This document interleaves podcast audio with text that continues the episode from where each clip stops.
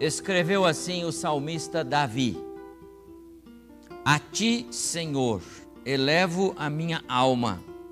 Deus meu, em ti confio. Não seja eu envergonhado, nem exultem sobre mim os meus inimigos. Com efeito, dos que em ti esperam, ninguém será envergonhado.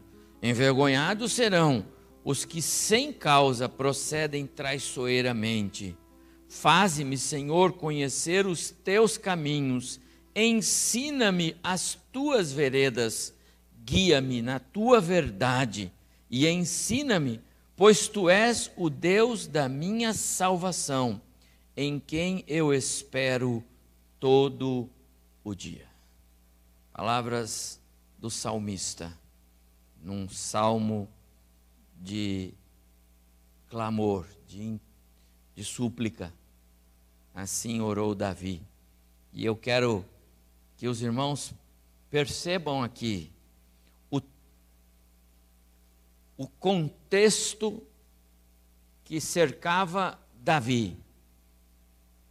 E vejam nesses versos que lemos a família como esta que necessita do ensino da direção, da orientação, do socorro, necessita da misericórdia para não ser envergonhada, para não passar vexame. A família, a família no centro da ação de, de Deus, em especial agora na nossa palavra. Esperança. Eu vou falar sobre a família no trono da graça. Sempre é tempo de ter esperança. Então, primeiro quero fazer umas definições com os irmãos. Esperança, conforme o ditado popular, é a última que morre, não é? Todos vocês já ouviram isto. A esperança, no ponto de vista do senso comum, é a última que morre. A esperança vê como possível aquilo que se deseja, ou que pelo menos se espera. Há uma expectativa. Não sabe se vai acontecer ou não, mas há expectativa. Isso é esperança. Do ponto de vista popular, do senso comum, o provérbio popular diz: a esperança é a última que morre. Mas eu quero dizer para você, meu amado irmão, que do ponto de vista bíblico não funciona assim, porque a esperança jamais morre. Do ponto de vista da fé cristã, esperança é confiança irrestrita. Esperança é a própria fé. A esperança é a certeza. Não se fala na Bíblia de esperança de coisas que não vão acontecer. Isso não tem no dicionário bíblico.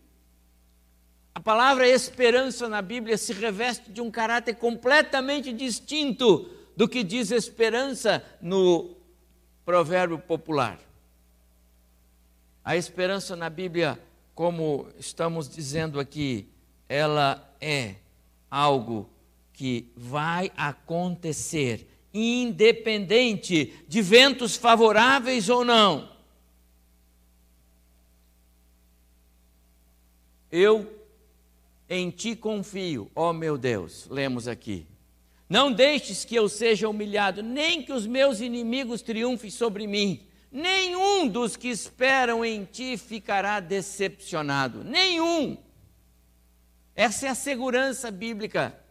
Assim escreveu o salmista, sem ter metade das informações que nós temos hoje a respeito de quem é o nosso Deus.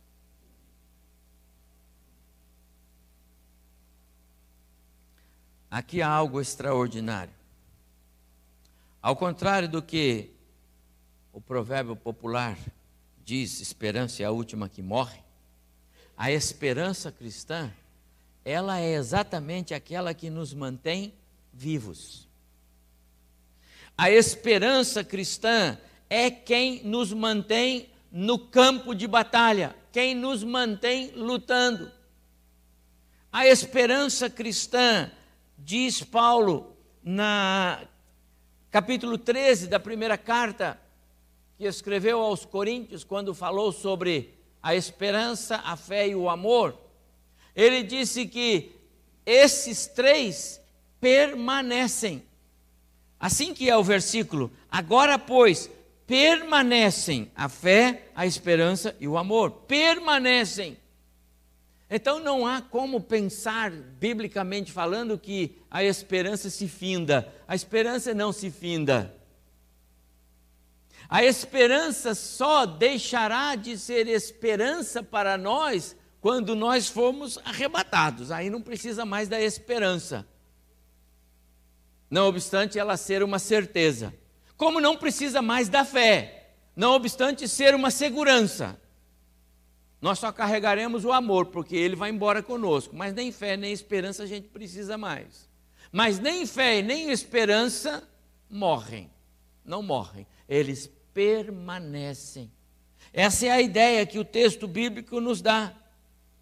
Por isso a esperança é vital, é imprescindível para o triunfo da família, porque sem a esperança nós não conseguiríamos nos manter lutando. Enquanto a esperança, a disposição de lutar, não é assim. Então a família cristã precisa se lembrar da esperança cristã, é a esperança da fé, porque esta esperança nos mantém no campo de batalha. Enquanto houver esperança para o lar, os cônjuges continuam lutando pelo lar. Enquanto houver no coração da esposa esperança que Deus vai realizar o milagre e vai restaurar o seu lar, então ela continua de joelhos, orando, lutando para que Deus restaure o seu lar. Enquanto o marido tem esperança no coração, ele continua lutando com Deus e orando para que Deus restaure, que Deus possa fazer novo aquele lar que porventura o inimigo está afetando. A esperança ela não pode nunca, nem de leve, dar espaço. Ela tem que permanecer.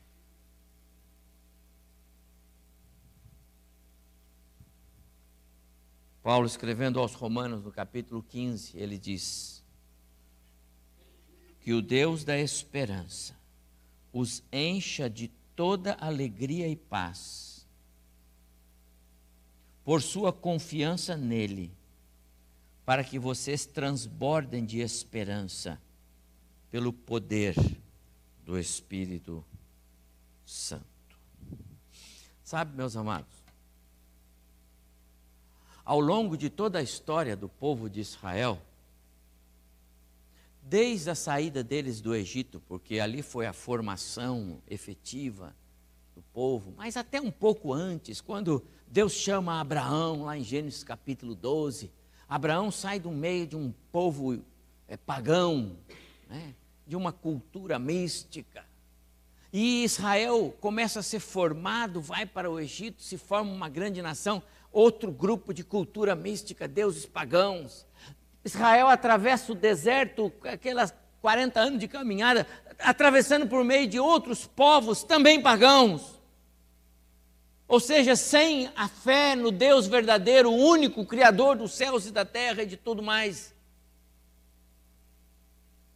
Esses deuses e esses povos cuja fé se alicerçava nesses deuses, eram deuses com algum simbolismo.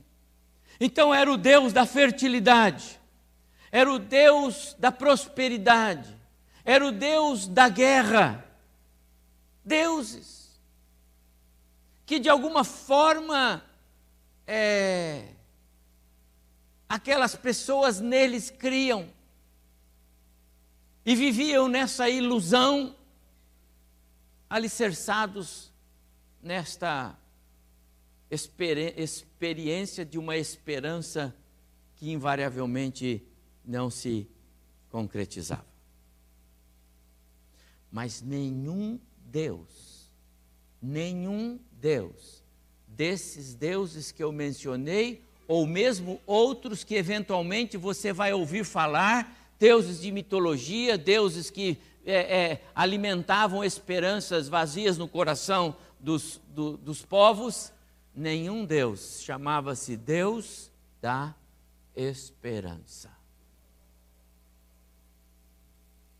Essa designação é só de Deus, o nosso Deus, o Deus Criador do céu e da terra, do homem,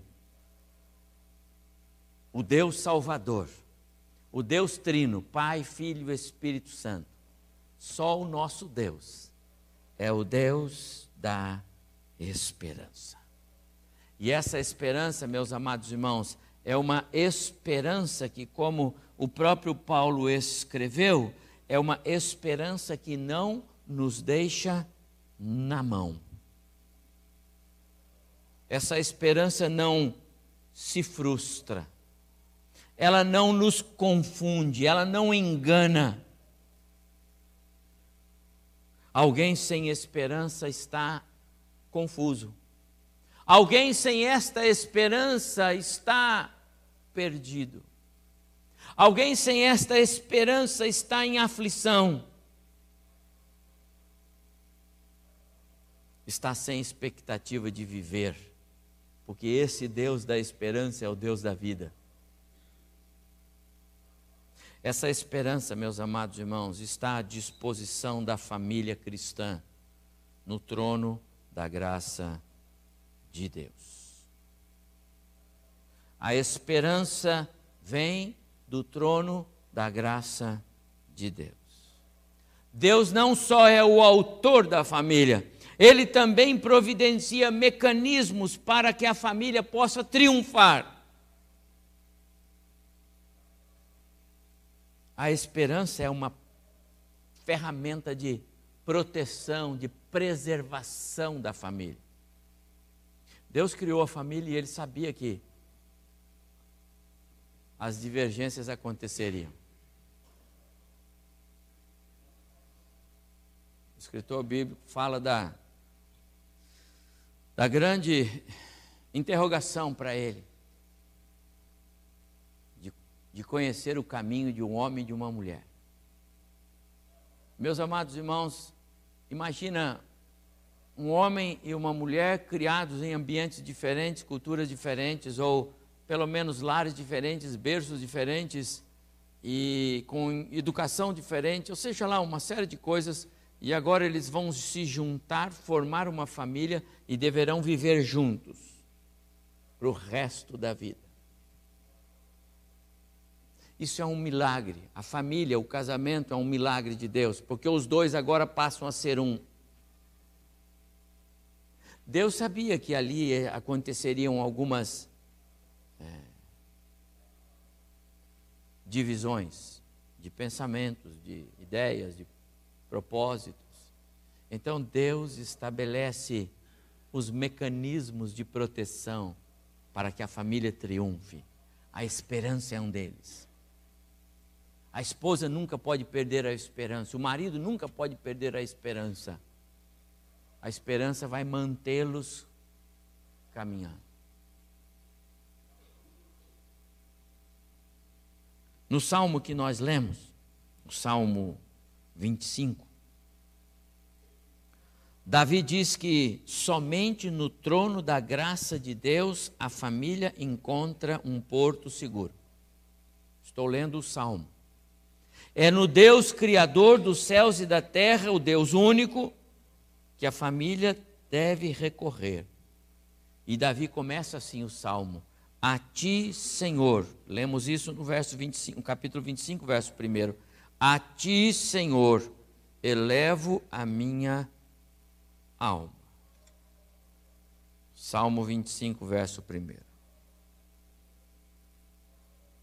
Quantos deuses da guerra, da prosperidade, da contenda, da imoralidade, da carnalidade, entre outros, estão sendo invocados pela família e não este Deus. Percebe? Quantos deuses estranhos a família cristã muitas vezes invoca ao invés de invocar o Deus da esperança. Ou não é assim? Quantas vezes o marido descontrolado invoca o Deus da guerra e não o Deus da esperança? Ou a mulher descontrolada invoca o Deus da intriga e não o Deus da esperança? Para mim, neste salmo que nós acabamos de ler, Davi diz: é no trono da graça de Deus que a família precisa recorrer, porque no trono da graça de Deus é o único lugar onde a família encontra segurança. O verso 1 e o verso 2 misturados, Davi diz assim: A ti, Senhor, elevo a minha alma, Deus meu, em ti confio. O Senhor é um porto seguro para Davi. O Senhor é uma base de apoio segura, firme. Davi se escora no seu Deus. Ele sente segurança no seu Deus. No trono da graça de Deus, a família encontra segurança. Quantas famílias estão encontrando sérios problemas para continuar caminhando juntos como família, porque não estão indo no trono da graça de Deus. Estão buscando segurança em vários outros lugares, não no Deus que Davi diz: Em ti confio. O texto continua e Davi diz que no trono da graça de Deus, a família encontra garantia de que não será envergonhada. Olha como Davi diz no verso 2 e 3: Não seja eu envergonhado, porque, Senhor, dos que esperam em Ti, eu espero no Senhor, eu e a minha casa esperamos no Senhor, nós não seremos envergonhados, amados irmãos. Quantas famílias andam de cabeça baixa, constrangidos e envergonhados? falta recorrer ao trono da graça e esperar que a graça flua. Eu compreendo que às vezes as coisas não são fáceis, mas nós não podemos desistir.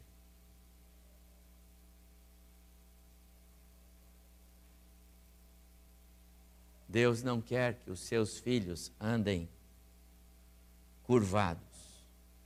Os milagres que a gente vê na Escritura de Jesus é endireitando pessoas.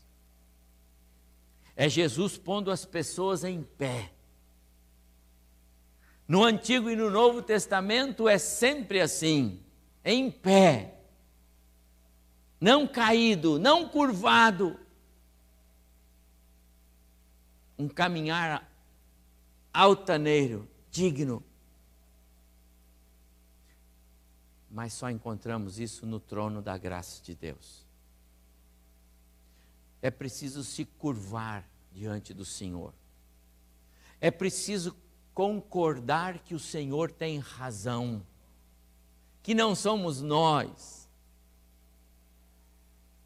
É preciso concordar com a palavra do Senhor, quando nos alerta para todos os detalhes e os aspectos que regulam a vida familiar. Ah, quantas vezes nós queremos ajustar os textos bíblicos ao contexto que nos cerca. Quantas vezes nós queremos ajustar os textos e a palavra bíblica ao que a gente ouve por aí. Que pena. Amados, o mundo não tem razão. Esses tais que andam por aí fazendo passeatas, como hoje, milhões de pessoas aí, né? Não tem razão. Porque a Bíblia condena tudo isso. A palavra de Deus condena tudo isso. Não pode haver razão na família cristã para aquilo que afronta o Deus Criador, do céu e da terra. Não pode haver. E quantas famílias estão tendo problemas porque falta aos pais, falta à família a segurança para dizer em casa está errado.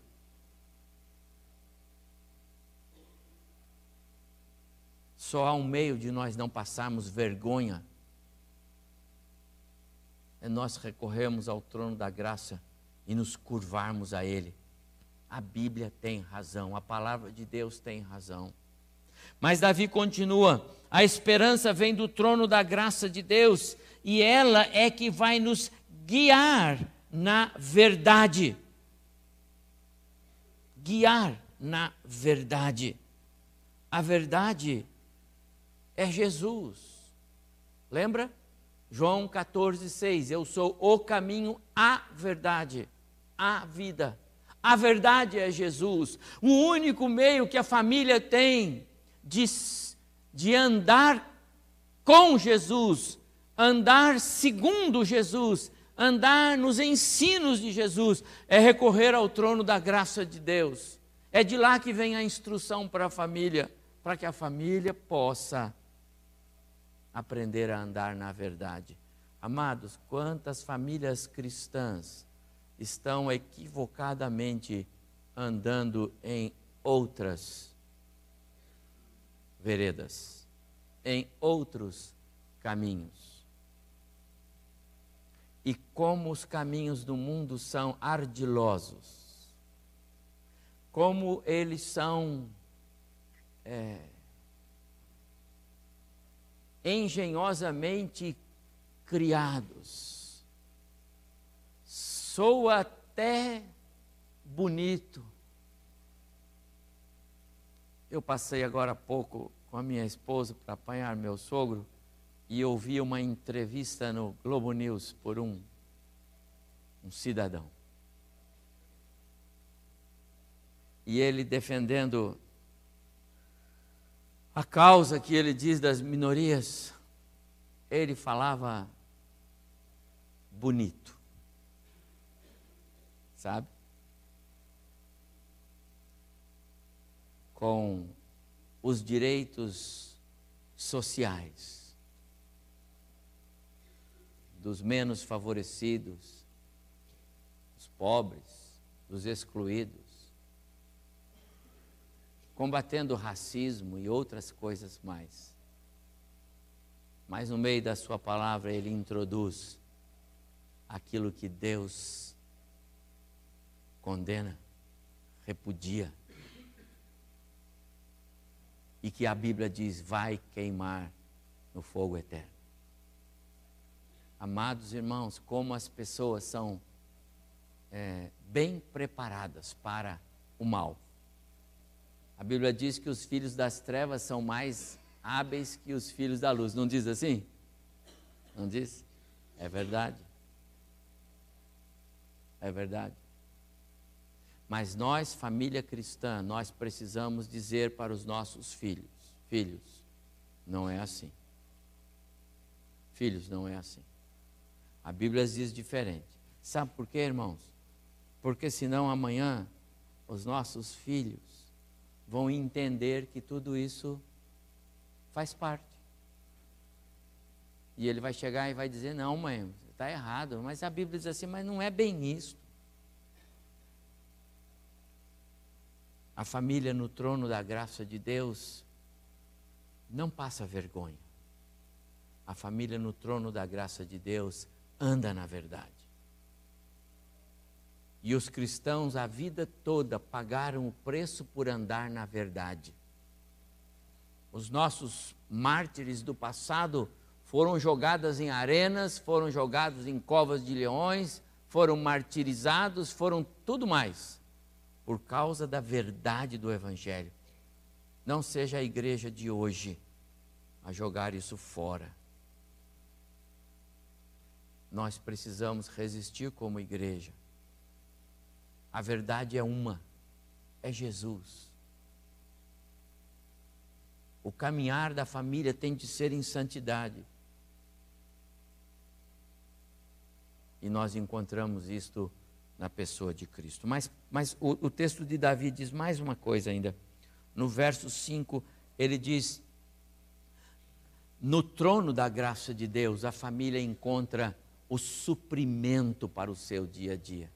Ele diz no último verso assim: é, Guia-me, Senhor, na tua vereda, na tua verdade, e ensina-me, porque tu és o Deus da minha salvação, em quem eu espero todo dia. Amados, é no Senhor que nós temos de esperar todo dia, todo dia. Ele é quem nos dá o pão do dia a dia. É literal a oração de Jesus. Ele é quem nos sustenta dia a dia, é literal isto. Ele é quem nos toma pela mão e nos segura todo dia. É literal isto. Ele é presente conosco pelo seu Espírito, conforme ele diz lá em Mateus capítulo 28, estarei com vocês todos os dias até a consumação do século. Esse é Jesus. A esperança vem do trono da graça de Deus, e nós precisamos lembrar disso, meus amados irmãos. No trono da graça de Deus, a família encontra esperança. No trono da graça de Deus, a família consegue ver milagres acontecer. No trono da graça de Deus, a família consegue enxergar a mão de Deus, quase que literalmente. De fato, enxerga na, nas coisas que acontecem de fato enxerga no mover lá de casa que, puxa vida, só Deus mesmo para fazer isso.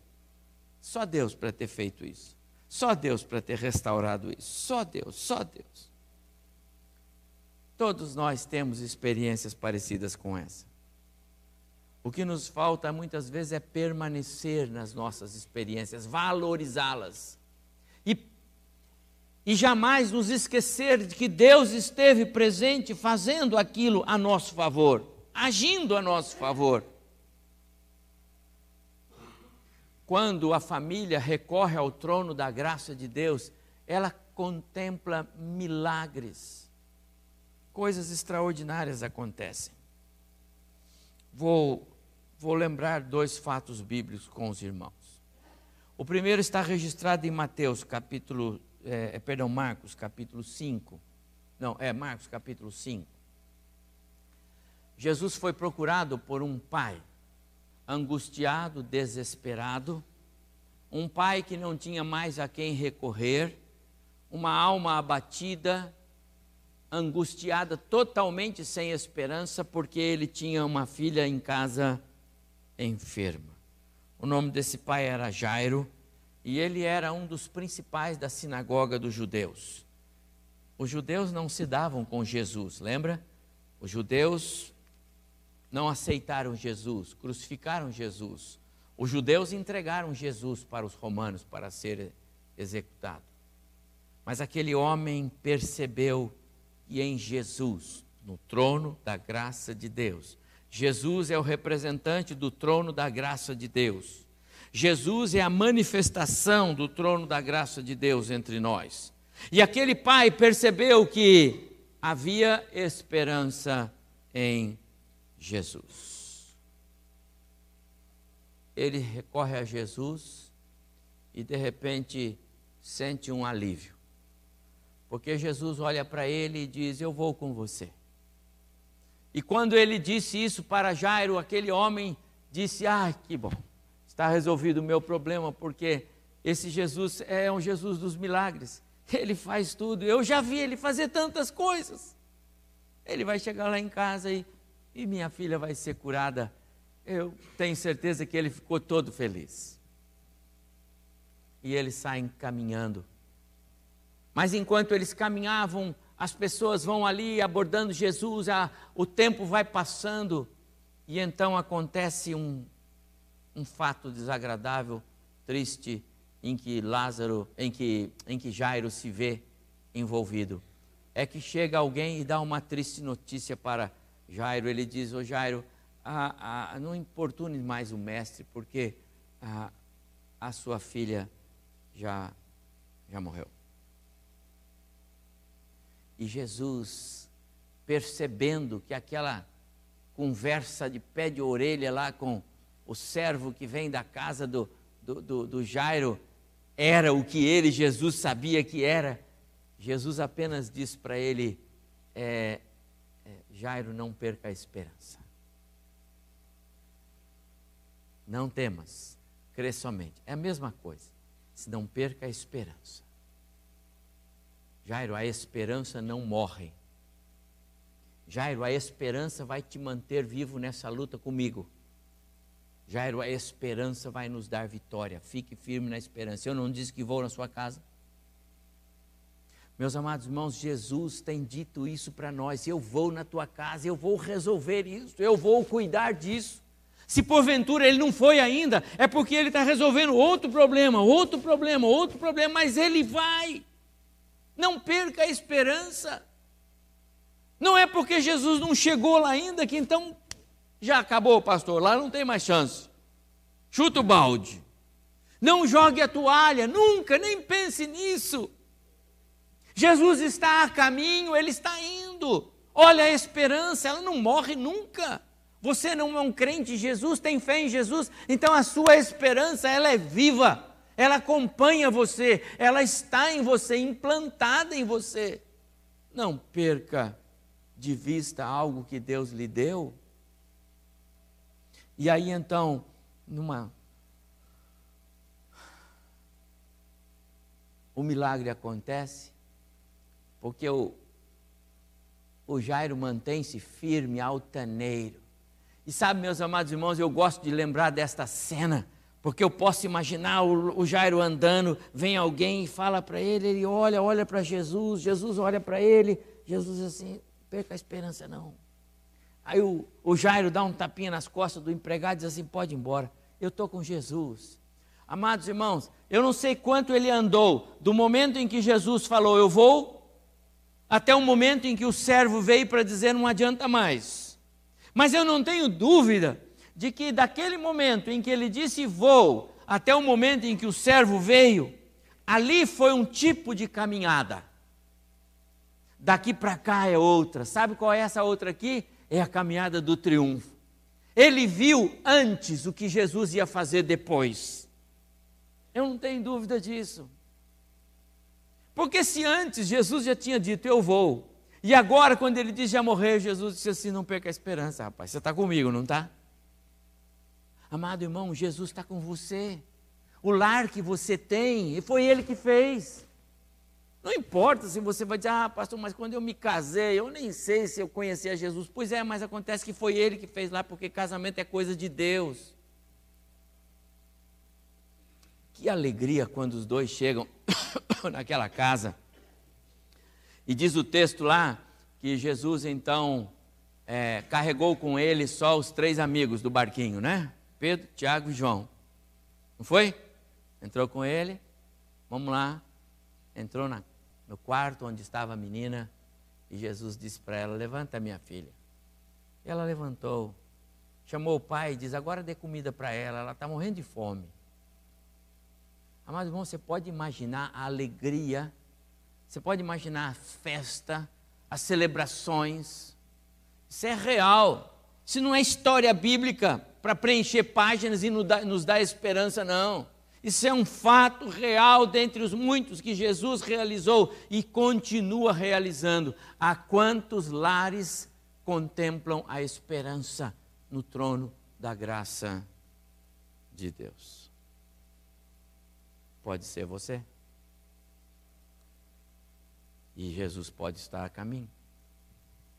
Eu disse que tinha dois fatos para registrar. O outro está em Lucas 7. E este é a história daquela mulher que saía carregando o, o filho morto, a viúva de Naim. E eis que Jesus vem ao encontro daquele cortejo e aquela mulher, ela dava os seus últimos suspiros, porque uma mulher viúva com um filho já não é grande coisa. Uma mulher viúva com um filho morto, ela está condenada a morrer em seguida. O filho é o seu aio, e já foi, ela vai em seguida. Assim era a cultura.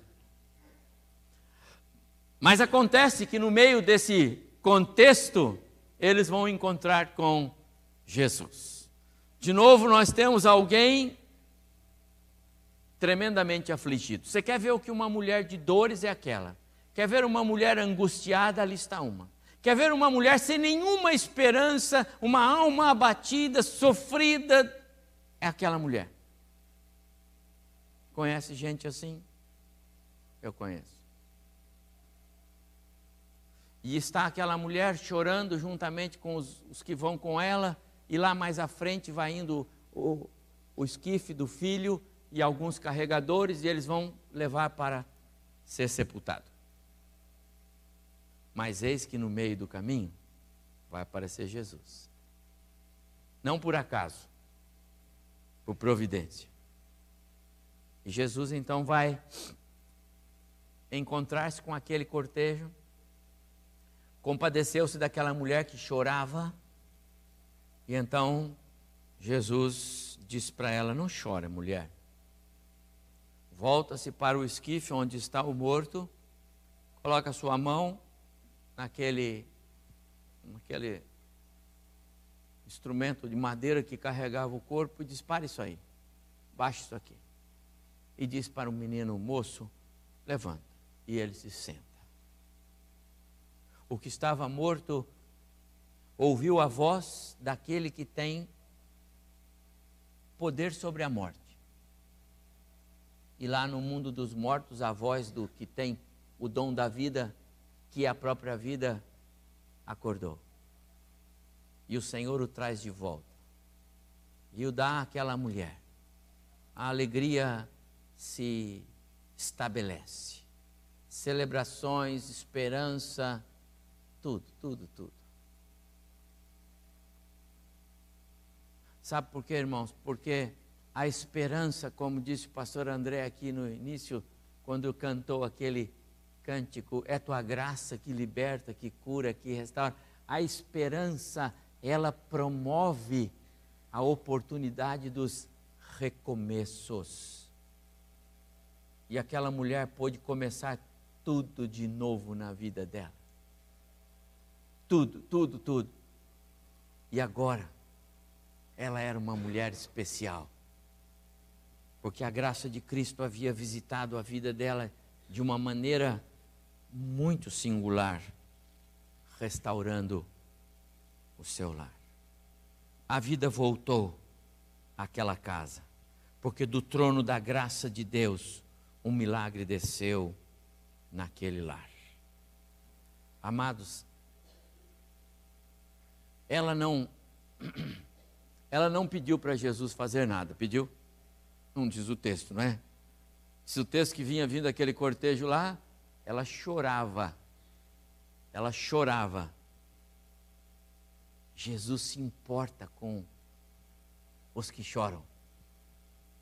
Ela estava abatida, Jesus se importa com os que estão abatidos.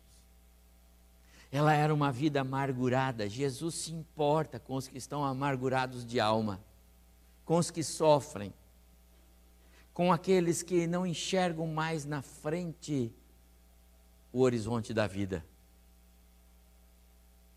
Agora eu quero chamar a sua atenção para esse fato. Se alguém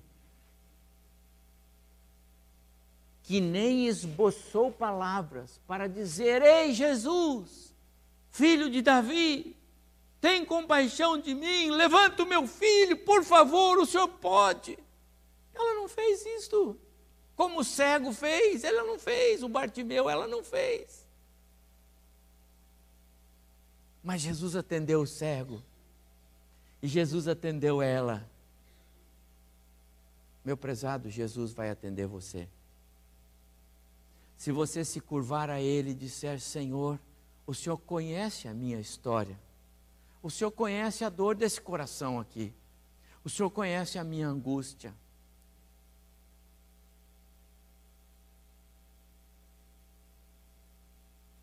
A esperança está presente no lar, onde a doce presença de Cristo é percebida.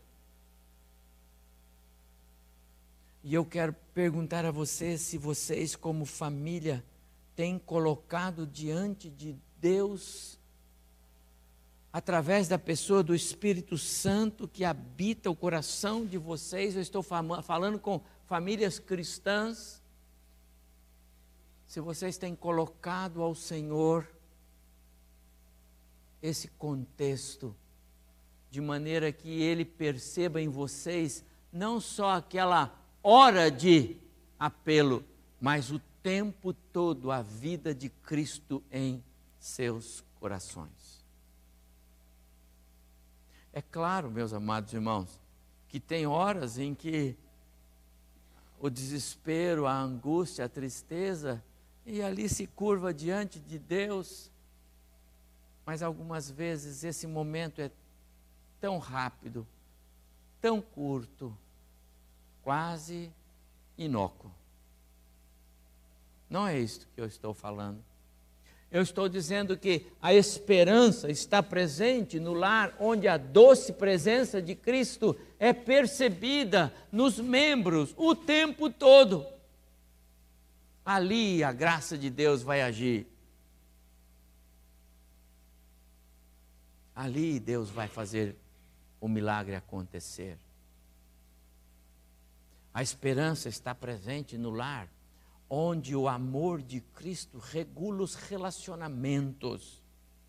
O amor de Cristo precisa re regular, sabe? Estabelecer os princípios.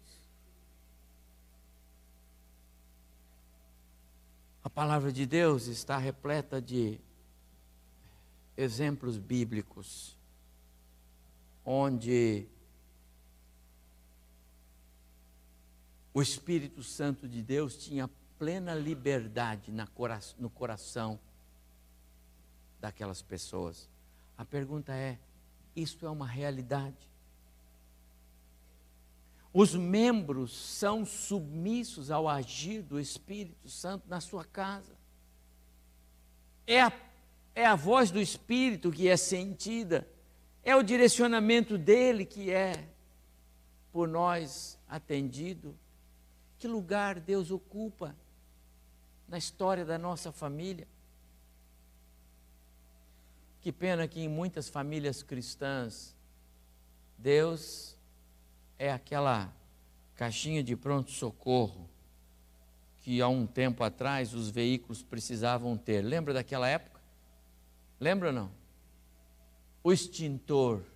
Deus é o extintor. Deus é a caixa de pronto-socorro.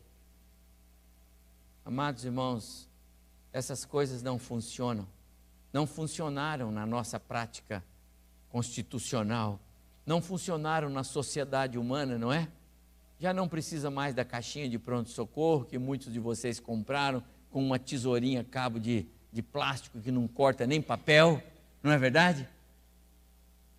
E os extintores que ficam vencidos e você nunca usou. Se essas coisas não funcionaram para a sociedade brasileira, um Deus assim não vai funcionar. Nós precisamos de um Deus que o tempo todo. Eu comparo usando essas duas figuras a uma terceira. O cinto de segurança. Porque esse nenhum de nós deixa de colocar, não é verdade? Quem aqui que gosta de sair por aí sem cinto de segurança? Diz para mim, qual? Qual de vocês? Ah, eu pastor, eu não ponho cinto de segurança. Qual? Fala para Esses dias estávamos andando no nosso carro lá, o Edgar dirigindo meu carro, eu com ele na frente, atrás o resto da família, o Antônio, a Ediane e a Sara. O único que estava seguro era o Antônio, porque estava na cadeirinha dele, entendeu? Tomamos uma multa porque a Ediane e a Sara estavam sem, sem cinto não é? Então, o Deus do cinto de segurança funciona, sabe por quê? Porque a gente tem que pôr. Deus tem que ser assim, amados irmãos. Cristo tem que ser assim, o Espírito tem que ser assim. Você tem que lembrar dele o tempo todo. E às vezes nós não fazemos isso. Às vezes nós nem oramos quando saímos de casa. Às vezes nem lemos a Bíblia. Nós não nos achegamos ao Espírito, não perguntamos para Ele. É isso que devemos fazer. Os filhos chegam e dizem: pai, mãe, eu estou com uma proposta agora aqui, eu vou morar lá, não sei onde, vamos fazer tal coisa. Oi, filho, que beleza. Espera, vamos orar para ver se é isso que o Espírito quer. Se for, nós vamos abençoar você, mas vamos perguntar.